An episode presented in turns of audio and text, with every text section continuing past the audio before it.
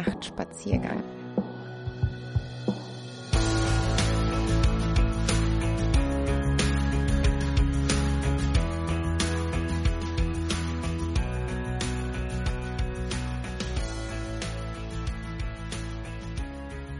Hallo!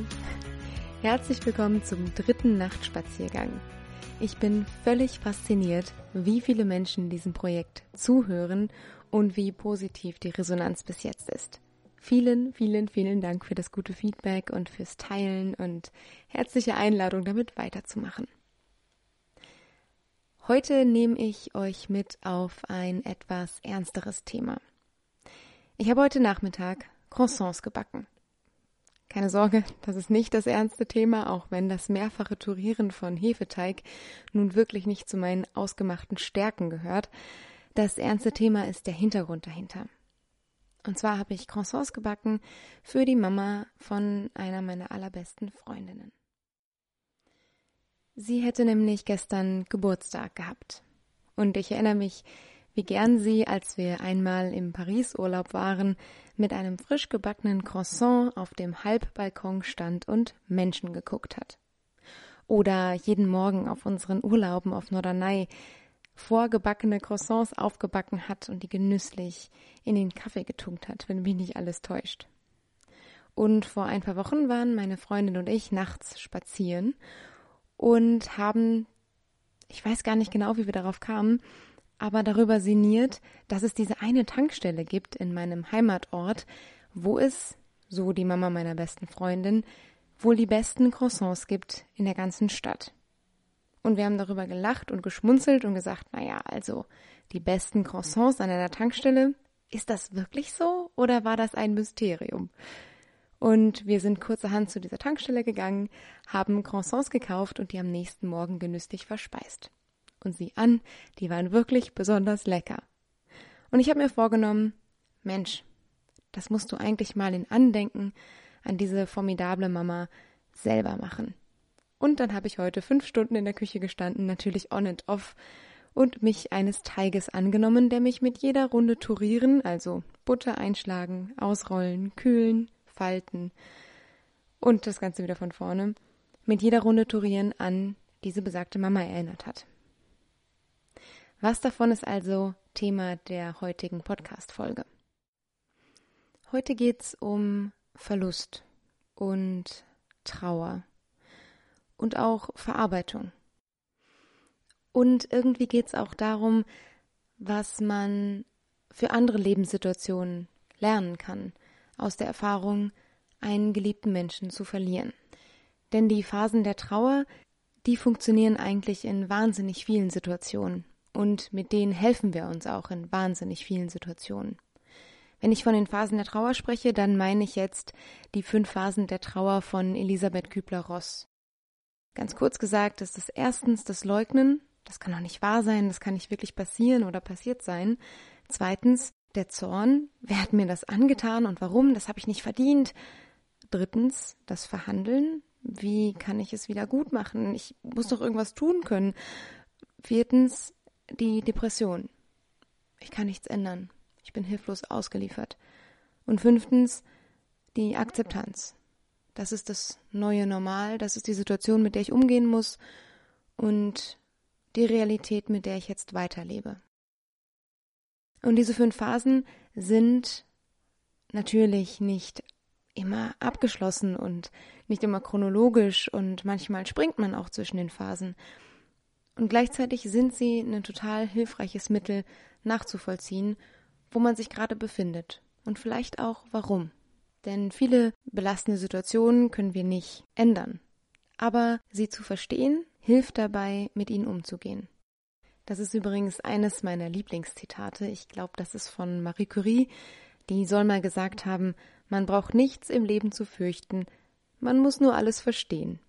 Zugegeben, das ist ein hehres Ziel. Aber man kann es ja mal probieren. In diesem Sinne ist auch dieser Nachtspaziergang wie immer nur ein Verständnisangebot und ein Mitlauf- und Mitflanierangebot. Vielleicht schubsen wir gemeinsam ein paar Gedanken und bringen sie durch die Nacht und wieder ans Tageslicht. Mit dieser Vorrede möchte ich mit euch einen ganz besonderen Text teilen. Ich habe ihn Mitte 2020 geschrieben, anlässlich eines Todesfalls, der mir sehr nahe gegangen ist. Ihr werdet im Verlauf des Textes herausfinden, um wen es sich handelt. Und ich möchte euch jetzt schon sagen, während des ganzen Textes werde ich lächeln. Warum? Auch das werdet ihr vielleicht ein bisschen besser verstehen, wenn ihr den Text gehört habt. Lächle, wenn du an mich denkst. Heute Morgen ist Papa gegangen. Die Nachricht, die mich gestern erreichte, war so schlicht wie groß, und wann immer ich daran denke, kommen mir die Tränen und dann muss ich lächeln, weil ich es dem Vater meines Ex-Freundes versprochen hatte. Und so ein Versprechen, das bricht man nicht. Es ging wie so oft rasend schnell. Ich habe wenige Monate nach der Trennung die Nachricht bekommen, dass mein fast Schwiegervater an Krebs erkrankt ist. Die Chiffren, die verwendet wurden, als es um die Krankheit ging, legten nahe, dass es nicht gut aussieht.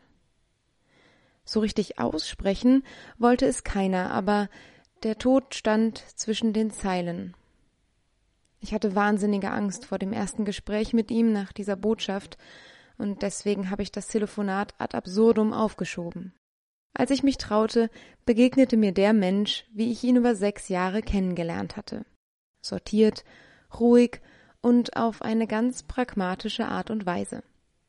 Weißt du, Kada, ich hätte mir mehr Zeit gewünscht. Aber die habe ich nicht. Deswegen freue ich mich über die Zeit, die ich hatte. Mein Leben hat mich beschenkt. Und ich habe die beste Krankenschwester der Welt an meiner Seite. Und das hatte er bis zum Schluss gestern Morgen. Ich weine, ich lächle. Die Liebe zwischen meinem fast Schwiegervater und seiner Frau ist ein Grund zum Lächeln. Ich habe die beiden immer als eine Einheit wahrgenommen, die sich wahnsinnig gut ergänzt hat. Er hatte die klaren Worte und kernigen Argumente, sie den Sinn für Kompromiss und Harmonie.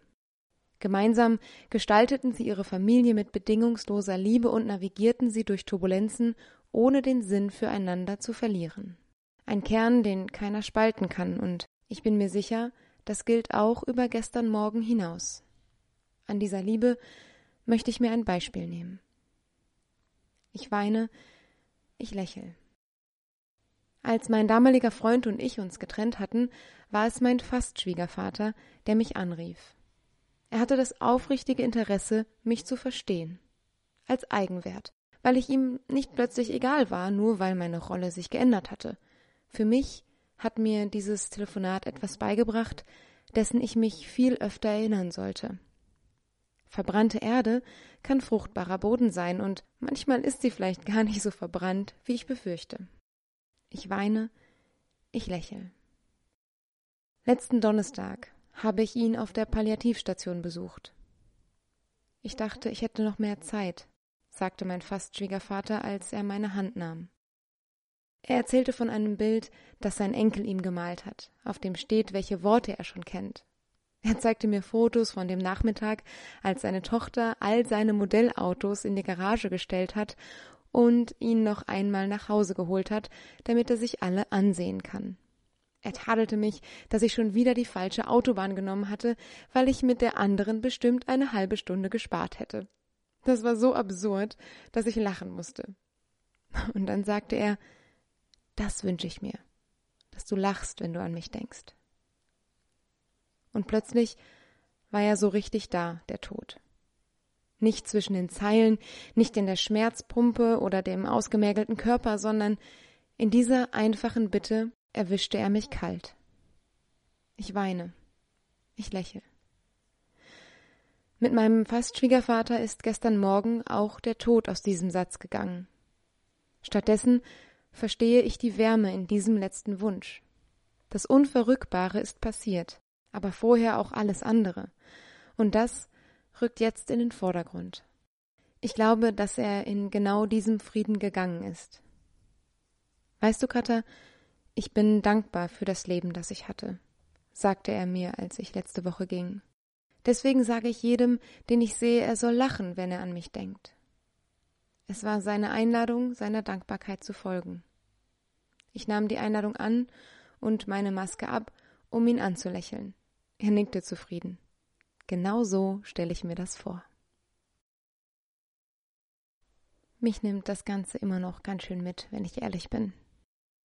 Wann immer ich die Geschichte lese, sitze ich wieder an diesem Krankenbett und frag mich, was mit der Welt eigentlich verkehrt ist. Dass Menschen vor ihrer Zeit gehen müssen, dass die besten Freundschaften kaputt gehen können, dass Beziehungen enden und dass wir immer wieder daran erinnert werden, wegen Tagen, Geburtstagen, Todestagen, anderen Jubiläen, wegen Fotos auf unserem Handy, wegen Dingen, die an unseren Wänden hängen, wegen Erinnerungen, die in unserem Kalender aufploppen. Und dann bin ich irgendwie auch dankbar. Weil jede Erinnerung an das Verlorene uns daran erinnert, dass es auch was hinterlassen hat. Sei es eine liebevolle Lebenslektion oder etwas, was wir unbedingt lernen mussten. Oder vielleicht etwas, was wir gar nicht wissen wollten, aber jetzt auf gar keinen Fall vergessen sollten. Versteht mich nicht falsch. Ich habe, glaube ich, an anderer Stelle schon gesagt, dass ich nicht der Typ bin für toxische Positivität, also immer in allem nur das Gute zu sehen. Es ist echt beschissen und mitunter unendlich traurig, jemanden zu verlieren. Und das gilt sowohl für den Fall, wenn wir jemanden an den Tod verlieren, als auch wenn wir jemanden ans Leben verlieren. Wir dürfen traurig sein. Und es ist auch echt nicht leicht, darüber hinwegzukommen. Und wenn wir uns nochmal die fünf Phasen der Trauer vor Augen führen, ist es auch absolut in Ordnung, zwischen diesen Phasen hin und her zu springen. Es ist völlig in Ordnung, wenn man nach der Verhandlungsphase wieder zurück ins Leugnen geht. Das Leugnen kostet einfach weniger Kraft. Und es ist auch in Ordnung, wenn die Depressionsphase wieder von Zorn geprägt ist. Und letztlich heißt auch akzeptieren nicht, dass man die Situation ausgesprochen gut finden muss. Trotzdem, wenn ihr mich fragt, ist es ein wahnsinnig heilsamer Prozess, sich da durchzukämpfen, durchzuwinden, durchzuwarten, auch mal durchzuleiden. Ein kluger Freund von mir hat mal gesagt, The only way out is through. Der einzige Weg raus ist durch. Und ich glaube, das gilt für alle heftigen Gefühle, das gilt aber vor allen Dingen auch für Trauer und Abschiedsprozesse. Und vielleicht hilft es auch, sich mit diesem Prozess ein bisschen auszukennen, weil so können wir einander besser dadurch begleiten. Das ist nämlich echt ein ziemliches Geschenk, weil wenn eine Sache alles ändert, dann in so einem Prozess nicht allein zu sein. Entweder mit anderen Trauernden oder im Fall von einer Trennung oder einer zerbrochenen Freundschaft oder einem Abschied, den ihr für euch ganz persönlich erlebt habt. Ganz egal, es hilft, wenn man dort nicht alleine ist. Zum Beispiel, wenn man gerade in der Phase der Depression ist, ist es echt eine hilfreiche Sache, wenn da jemand die Hand reinreicht und sagt, hey, ich helfe dir da raus. Oder wenn jemand mir beim Leugnen hilft. Oder wenn mir mal jemand sagt, jetzt sei doch mal sauer, trau dich mal richtig wütend zu sein. Das hat die Situation auch mal verdient. Das ist nämlich beschissen, was hier gerade passiert. Ich bin nämlich selber ziemlich schlecht darin, sauer zu sein. Ich finde immer irgendwie dann doch die Gründe bei mir und die Verantwortung bei mir und nimm den oder die andere dann eher in Schutz, als sauer zu sein. Und dann ist es gut, wenn eine Freundin, ein Freund mir ein bisschen Wut leiht und mich ermutigt, auch mal sauer zu sein. Und wie immer sind wir beides. Wir sind sowohl der Mensch, der die Hand und die Hilfe und die Begleitung braucht, als auch der Mensch, der das alles sein und geben kann. Und wenn ich mir jetzt vorstelle, dass ihr alle diese Menschen seid, die für jemanden da sind, wenn es drauf ankommt, die zwischen diesen Phasen vermitteln und die einfach präsent sind, die Wut verleihen oder die feste Umarmung spenden, wenn es drauf ankommt, dann verliert für mich das Thema Abschied ein bisschen seiner Schwärze. Und das finde ich ziemlich gut. Die Band Tonbandgerät hat Anfang 2021 ein Lied rausgebracht, was in meinen Augen ziemlich gut dazu passt. Das heißt Dunkelblau. Und im Refrain singen sie Wer kann die Nacht, die Nacht schon dunkel nennen, wenn so viel Glühbirnen hoch am Himmel brennen, und wer weiß das schon genau, Vielleicht mal ich nie wieder was schwarz, sondern nur noch dunkelblau. Und damit endet diese Ausgabe vom Nachtspaziergang in dunkelblau, wie es sich in der Nacht gehört. Ich hoffe, dass ihr alle vielleicht ein bisschen Schwärze von den Abschiedsthemen und Trauerthemen nehmen könnt und vielleicht jemanden habt, mit dem ihr darüber spazieren könnt, wenn es darüber noch zu reden gilt. Weil reden sollten wir immer und spazieren sowieso.